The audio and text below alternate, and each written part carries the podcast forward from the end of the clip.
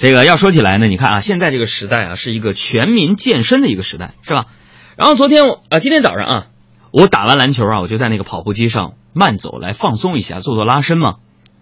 我就发现呢，小区的一个大妈来健身房参观了，这个教练呢，立刻上前就给她推销这个私教的课，啊，大意就是，啊，姐姐，哎呀妈，大妈六十多了，那小孩也就二十一岁，管叫姐。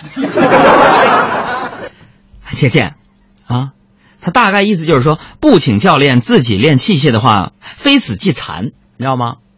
完了，过一会儿，我就看见他俩呀，就转回来了。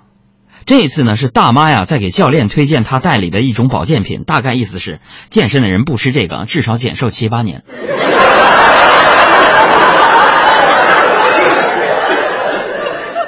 特别不解你们人类，这是一个尔虞我诈的时代吗？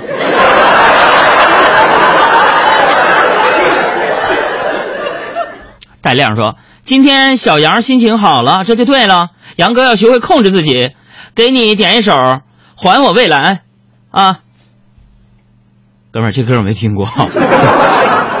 哦，昨天心情不好吗？我心情不好，不就是晚安朋友圈那个节目《爱奇艺》里边有一些人、一些喷子去骂我吗？他骂骂就骂吧，我觉得有些骂我的还挺有道理的。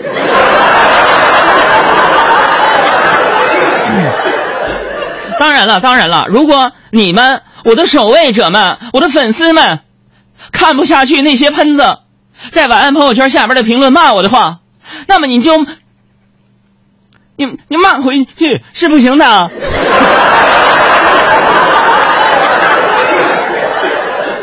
朋友们，让我们一起掀起一场捍卫你你们的教主的行行为吧！现在给我们的公众微信账号回复“晚安”两个字，你就能看到晚安朋友圈节目的专题页面。看到有骂我的，看到有骂我的，你们看着评论吧。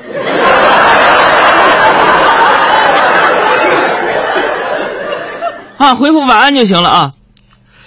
哎呀，我接着说啊，大妈那个事儿啊，小区里边，其实你看啊，这个都是街里街坊的，是不是？没必要这样。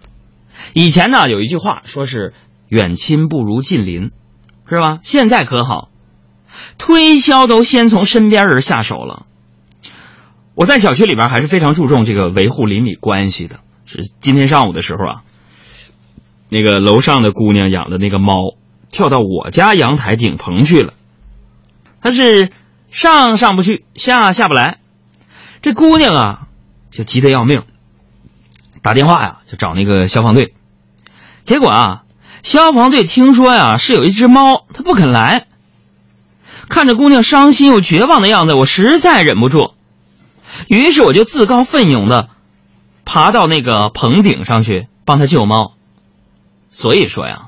这也告诉我们一个人生道理：事实证明，只要猫和人一起困在阳台顶上的话，消防队还是非常乐意救援的。